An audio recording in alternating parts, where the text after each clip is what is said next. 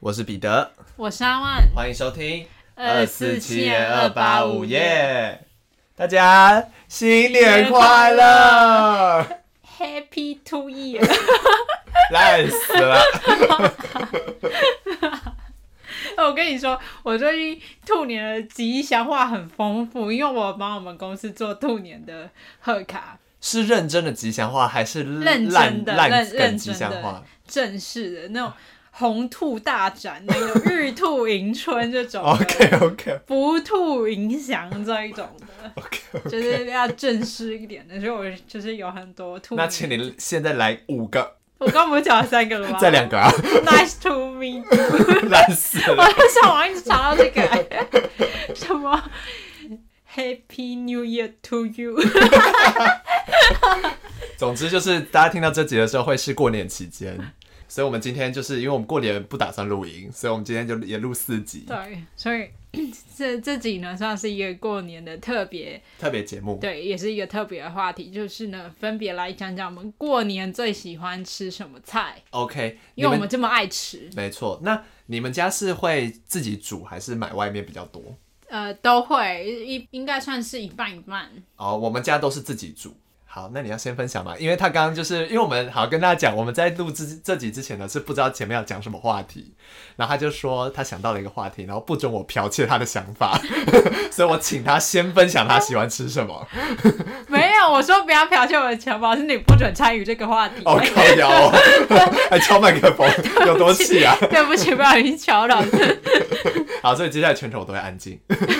没有啊，好了好了，我先来分享。好。我喜欢吃那个阿成鹅肉，你有听过吗？我是直接点名哦，就对了。就是那一家土城的那家鹅肉，我没有听过。他有的我忘记什么必比登哦，还是什么的，但有些人觉得还好，但我觉得他去骨是蛮贴心的，又蛮好吃的。是什么口味的啊？就是烟熏的哦。对，它有我忘记有没有茶鹅这种。对对对对对，那它很肉很软嫩，就它跟你一般想到的那种鹅肉不太一样，它不太会柴，或是因为我不喜欢鹅肉，就觉得它很柴。呃，然后它也没有什么碎骨，很好吃，oh. 很好吃。它会泡点那种鹅鹅的汤汁，鹅油之类的。对对对，好好吃。而且还有卖那种三三种口味的香肠，哎，有黑胡椒，好像哎有辣味，然后还有杏鲍菇，还有柠檬口味。杏鲍菇柠檬口味，很好吃。杏鲍菇很好吃。好订吗？就是这一家通常要多久以前订？你说过年的时候还是要要买的话？我忘了，因为我们家好像已经是订好了。哦。因为我本来我我妈对于年菜是挺要求的，就是她会在可能十二月初就会先订好菜单，哦，然后再去分别订购跟买菜。对，然后还会做一些就是摆盘什么的。我们家都是临时抱佛脚，都是啊。年菜要吃什么？不知道，那就去菜市场看要是卖什么就煮什么好了。但这样也比较省事，对。对啊，对对对对。好，请你分享下一道。然后要分享几道？前三名好了，前三名。我肚子好饿。我喜欢吃那个，呃，但这也不是每年都会出现，就是葱烧紫排。就是那紫排会有点像什么是紫排？猪肋排的那个地方，oh. 然后会是可能就是一半是有点像排骨嘛，可是比较有肉的那一块，可能是它的腹部，我也不确定，我真的不知对猪的部位没有太熟悉。对，有点像肋排的感觉，然后它就是会一半是呃可能油脂，可能三分之一是油脂，然后三分之一是那种。瘦很瘦的瘦肉，但是你如果用叉子叉，它就可以一丝一丝剥下来的那一种、嗯、的那种口感。然后你再去用葱很多的葱把它弄得让葱跑进去那个纸排里面，嗯、就入味，这样就会很好吃。好像是浙江菜吧？哇，好好偏门哦。就是有时候会订，会觉得很好吃，因为我很喜欢吃肉。对，我也好爱吃肉。对啊。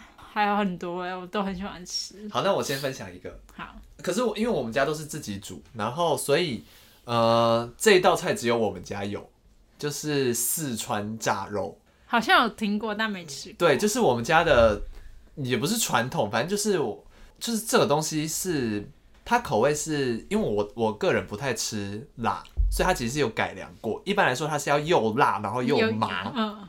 但要改成我比较能吃的版本，就是辣会降低很多，麻会稍微比辣多一点这样子。对，然后它就是麻主要是来自于花花椒，对，它里面有很多花椒，然后把辣的部分从辣椒改成辣豆瓣，就是会增添比较多风味。反正就是加了很多微博的东西，然后它炸出来很像排骨酥，可是它不会有骨头，它全部都是肉。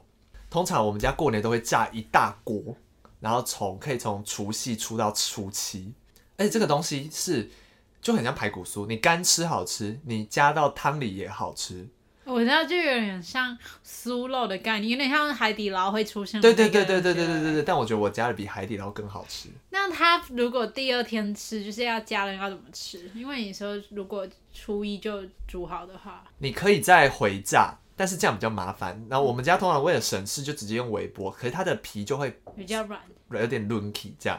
而且我我跟我妹很喜欢在宵夜的时候，因为它都会冰在冰箱，我跟我妹宵夜就挖一挖个几块拿去微波来吃，好好吃。因为它就算冷冷掉也好吃，微波也好吃，因为它很重咸。我觉得它。加胡椒盐拌就很好吃。对，因为它它不用加胡椒盐就很很浓的味道。我觉得它加进泡面里也很好吃，它加进任何东西里面都很好吃。嗯，可如果讲海底捞那个就比较想象得到。对对对对对对，就是海底有点像海底捞的酥肉的概念。嗯、对，就是我家必推这一项。那还有还有其他就是比较呃比较不是一定会出现，可是往年啦，如果有回阿妈家过年的话，都会有的就是佛跳墙。嗯，佛跳墙我也是蛮喜欢的。佛跳墙这个东西就是，其实里面有很多东西都是我平常不会主动吃的东西，可是不知道为什么那些东西煮成佛跳墙之后，你就都可以接受嘞。也有可能是因为你分不出来那东西到底是什么了。就是它里面都会加一些，因为它的那个汤汁会进去那个佛跳墙，所以你不会觉得你在吃食材原本味道，你会觉得你在吃一锅一盅汤的那种感觉。对对对对对，你还想再吃一些大杂烩。看来我们可以去拍那个美食节目。有会吗？我们刚刚形容的词汇很少哎。是吗？对，反正佛跳墙这个东西，这个东西我蛮喜欢，而且我觉得这个东西算是吃不腻耶。就我这个东西，我也可以从除夕出到。出道，从除夕吃到就有一只大舌头。从除夕吃到初七，对，佛跳墙的那个是，也是，就是我很喜欢那个芋头炖的很烂的那种。对，其实我本来本人不太吃芋头，很喜欢里面的那个炸鸟蛋，很好吃。对，那是 精华。对对，炸鸟蛋真好吃，而且一定要是炸鸟蛋，不可以是普通鸟蛋。普通鸟蛋你就会缺少外面会有点皱皱，然后酥酥的那个。重点是因为鸟蛋本身不是一个。易入味的东西跟其他食材比，所以你一定要用炸的去包裹它，才会比较有口感。哎、欸，我很会讲啊！你好会讲啊！那我拍你好了。我会讲啊！我当常进人好了。哎、欸，但我突然想到，我还很喜欢吃一样东西。啥？是我阿妈卤的猪脚。哦。因为我阿妈卤的猪脚是有跟饭餐厅的那个呃主厨学过的。哇。他因为吃的在餐厅里吃到的时候惊为天人，太好吃，所以我阿妈就是有特别去学，嗯，然后那个味道真的是哇，只有我阿妈做出来。就是我，他虽然有教给我妈食谱什么，但我觉得味道还是不太一样。就我阿妈煮的那个，你会你在还没有就加热之前，就刚煮好，你就会闻到很浓的那米酒的味道。嗯，那你这时候就会觉得说，嗯，好像还好，就是因为酒味很重。然后，但是呢，你实际吃里面却没有酒味，反而是很香的味道，就是甜味的。对，然后我阿妈选都会是那种比较瘦的肉，就是然后皮就是肥肉的层也比较少，也比较健康啊。对，然后反正我觉得好好吃，反正我很爱吃过年的菜。我刚想到一个，可是我不知道这个东西大家有没有，但呃，我个人是比较有点像是因为习俗而吃它的一道菜，嗯，就是我们家。不是我们家阿妈家，有时候我三姑姑她会做一个，它有点像是某一种黏黏的东西，然后它它不是大家想的那种可以很流液体的黏，它是比较偏固体的，但它吃起来的感觉像史莱姆年糕，不是年糕，它是透明的，然后里面会有绞肉，会有韭菜，会有红萝卜的切碎在里面。这是什么？我不知道这个东西的名字是，水晶饺，也不是水晶，它是一大锅，然后你是自己挖一口或是挖多少的那种，它我不知道这是什么东西，但是每次就是回去过年的时候都被说你一定要至少吃一口这个东西。那你本来是喜欢吃还是？因为里面有绞肉，我觉得还行。但是它口感如果再黏一点，我就不喜欢。它有点像是那种咸汤圆，不是不是不是，它不是任何它不是任何东西包在里面，它是它就是一个透明的的东西，里面有很多的料，然后你可以挖一点挖一点的这种概念的这道菜，但我不知道这道菜叫什么，而且我只有在我们家。我三姑姑端出来过，我没有在任何地方看过。我们可能要查证一下，才会知道这是。我可能今年过年要问一下他这是什么东西。对，应该要询问一下。对，然后解惑。也不知道这道菜为什么大家都一定要吃一口的用意是什么？他希望就是你们捧场一下。不是不是不是，他说习俗吗？感觉是就是保平安或什么之类的这种概念的、哦、的一道菜。那感觉是，那感觉的确是有这道菜，只是我们很少吃到它，对，很少听过它。对，就是有点像面粉糊。然后糊住那些东那些料的概念，很神秘的一道菜。我没有听过这个。对，我都会挖一口，因为其实没什么味道，很神秘的一道不知名的菜。我刚突然想到，对，但这道我本人没有到特别爱了，有点背离今天的主题。谢谢你的注解。对啊，好期待过年哦。今年又可以吃炸肉，对啊，又快到又可以吃又可以吃佛跳墙了。而且今年过年放蛮多天的，对啊，十天哦，很开心。我我只有放七天，但也 OK，也够了。对啊，好好休息就好了。对对对，哎，你过年有打算要去哪里玩吗？目前还好，目前都是也是去奶奶家这一种行程，就比较还好。哦，我是打算要去庙里走走了，毕竟前面有提到。犯太岁、安太岁的故事。但我本人就比较属于过年都，因为我老家都在台北，所以就不太会去比较远的地方。哦，我也是。好啦，这反正就这边再次祝大家新年快乐，Happy New Year to you。这句刚刚讲过了，再来 再来三个没讲过了。呃，啊，不是说很会。突飞猛进。开始牵强了，开始牵强。前途无量。再一个，再一个。兔年行大运。烂尾。笑屁啊！你一个都没提供，还敢？我又没标榜说我很会。我前前后后讲了，快学啊？逼死我！我又没说我很会。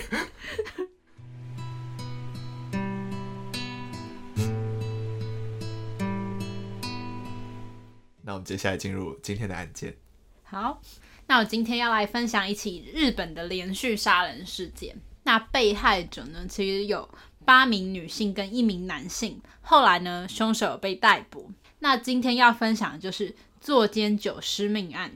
那案件呢，要从二零一七年十月二十一日说起。住在八王子市的田村爱子无故失踪，那年爱子二十三岁。那其实当天失踪前呢，爱子还有跟同事见面。但在见完面之后呢，爱子就人间蒸发了。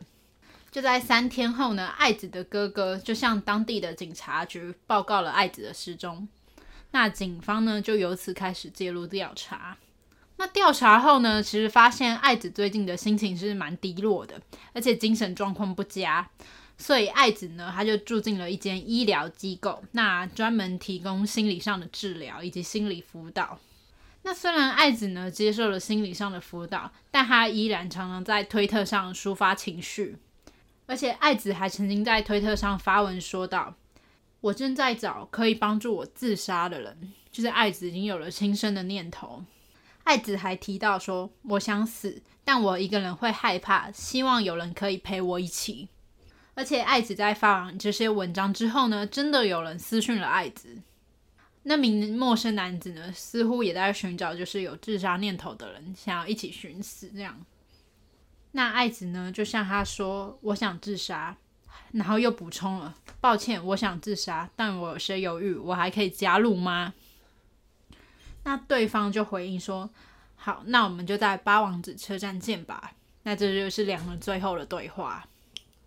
那整段对话呢，其实结束在十月二十三号，所以依照时间线推算，那名陌生网友很有可能就是最后见到爱子的人。所以警方呢就循线调查这名网友的背景。那爱子的哥哥在这期间都非常担心妹妹，所以就也在推特上发文，就是描述了爱子的情况。结果呢，这个贴文就红了，所以就有名女网友就回应了哥哥的推特。这名女网友呢就说，最近也有人频繁的跟她联系，而且对话的内容呢，其实都跟爱子的情况非常像。这名陌生网友呢，很可能就跟爱子联系的是同一位。那警方接获消息之后呢，就判断这名陌生男子可能住在神奈川的坐监室，也就是我们刚刚提到的坐监九尸命案的地点。那因为在十月二十三号呢，其实就有发现爱子的确有和一名陌生男子一同进出车站，那个监视器画面是有拍到的。那警方这时候就不敢打草惊蛇，所以他就请那名提供线索的女网友，就是先借机把陌生男子约出来。那警方呢，在约定当天呢，就在附近埋伏，确认他的长相以及身份。结果不出所料。那名赶来赴约的男子就跟监视器画面是同一位，所以其实到这里已经蛮明显的，那个陌生男子是有重大的嫌疑的。没错。结果警方呢就尾随了那名男性，一直跟到他的住处。接着过了十分钟之后呢，警方就敲了敲门，然后男子这时候就打开门。一打开门之后呢，大事不妙，屋里传来了阵阵的臭味。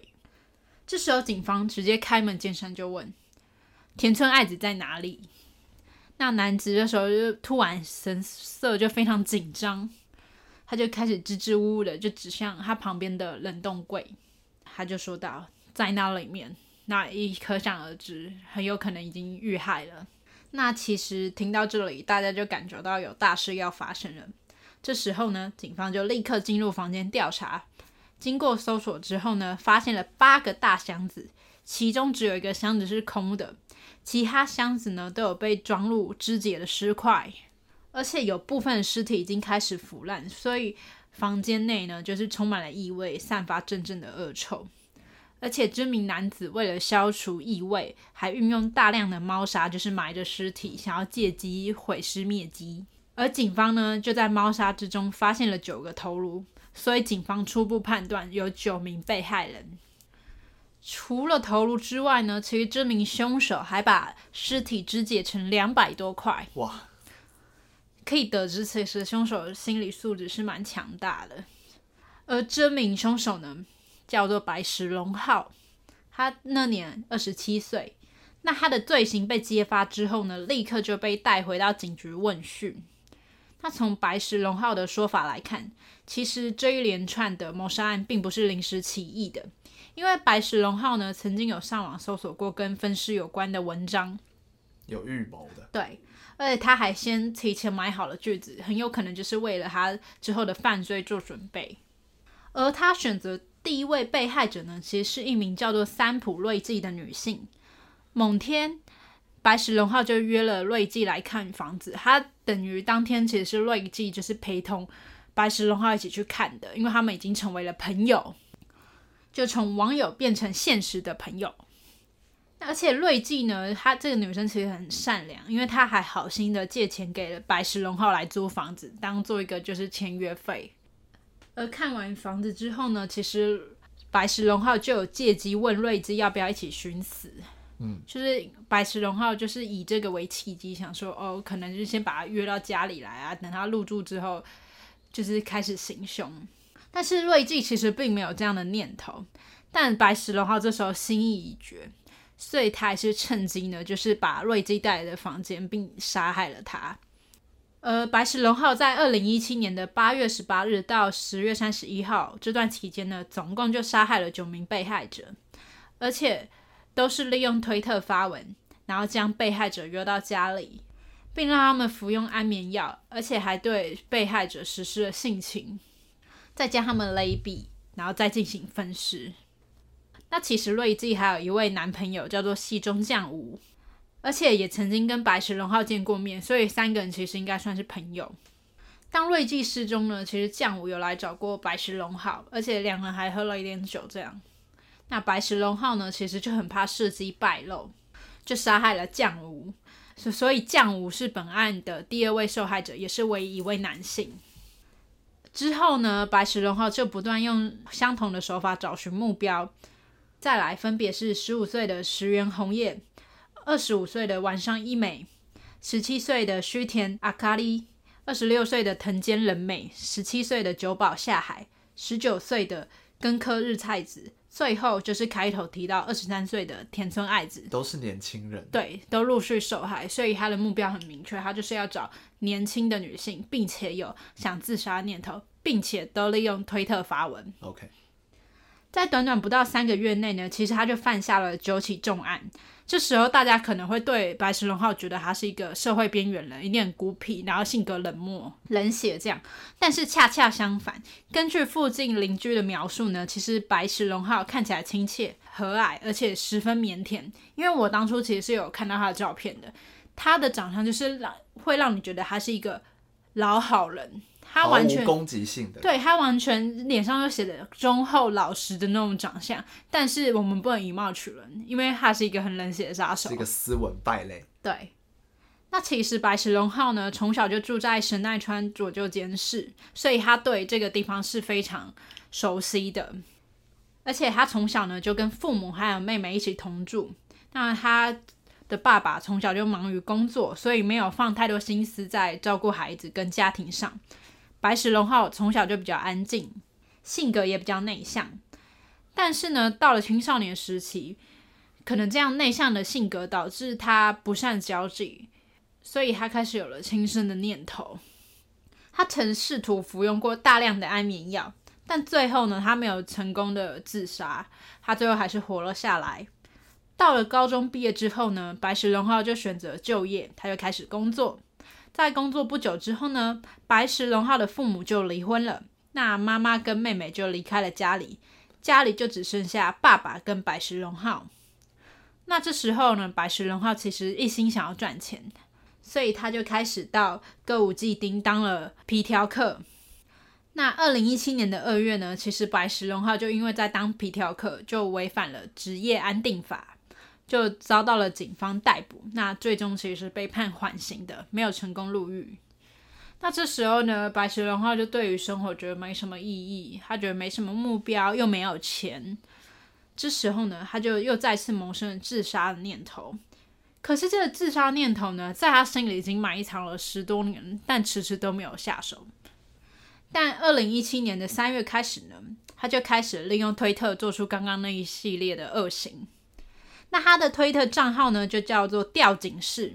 其实这也跟他的杀害手法是相呼应的，因为他杀害勒毙的方式就是把脖子上面吊着绳子，然后有点类似于让他们上吊而死亡，就是窒息。嗯、到了二零一七年八月，他决定出来就是独居。接着呢，他就因为独居了嘛，没人可以管束他，他就开始计划起了一系列的犯罪。那其实呢，白石龙浩在犯罪以后呢，跟我们想的相反，他其实从头到尾都没有自杀念头。哦，他杀害那些人呢，就只是要为了骗取被害人的钱财以及色而已。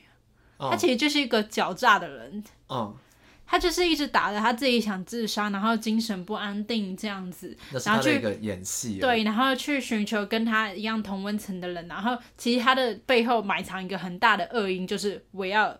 杀了你们，嗯、对，前前后后呢，也在被害者身上就搜刮了一些钱财，这样来维持自己的生活生计。所以呢，他为什么要这么密集的杀人？因为他需要钱，而且他同时因为性的关系，他会有一种冲动，这才是他犯案的主要目的。那在过了两年多的庭审之后呢，中间有帮他做一些精神鉴定。那精神鉴定师有说，其实他在犯行的时候是有完全的行为能力的，所以并不是精神，就是并没有精神疾病。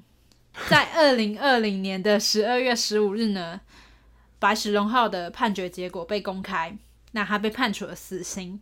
而且在庭审过程中呢，白石龙浩还说过：“我杀人是为了追求自身的快乐，杀第二个人的时候，我还觉得有罪恶感，但之后罪恶感就变淡了。”所以可以听到，他就是一个恶魔，对，恶魔，他只是一个不要脸的杀手。嗯、而且白石龙浩呢，虽然有对一部分的被害者道歉，但他其实对于某些受害者是没有悔意的，他的愧疚感并没有很大，而且也对报案的被害者哥哥，也就是爱子的哥哥抱有恨意，认为是他揭发了这一切，就是做贼的喊抓贼。唉。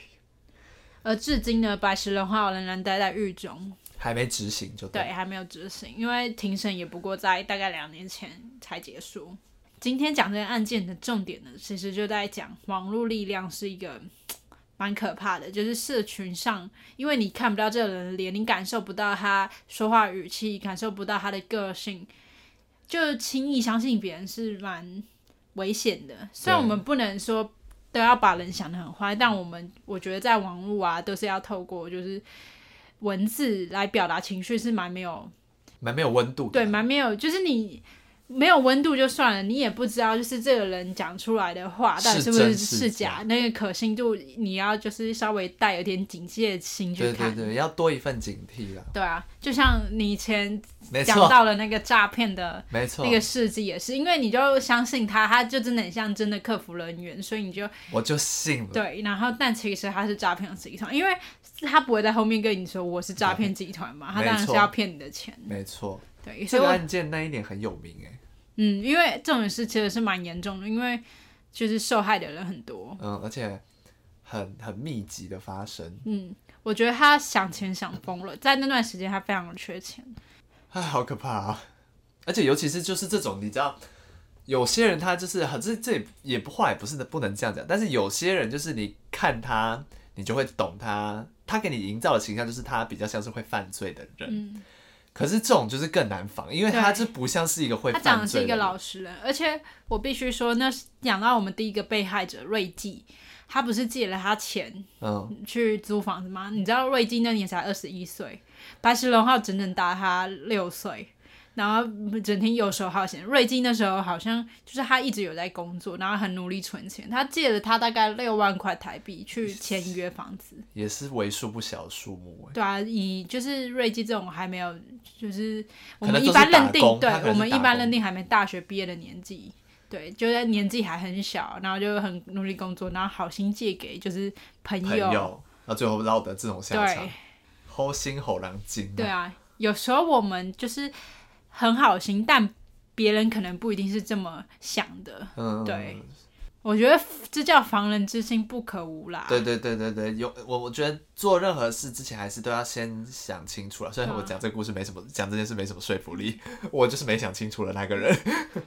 但就是讲真的，就是经过这个诈骗的教训之后，我现在会想的比较清楚，那也是共勉之，大家。有时候怀疑并不是坏事，真的。对，有时候你已经有怀疑了，你就要想一下你为什么怀疑。嗯，好，那这就是今天的案件，今天的案件就到这边结束了。我是彼得，我是阿曼，我们下次见，拜拜，拜拜，新年快乐，兔兔高升。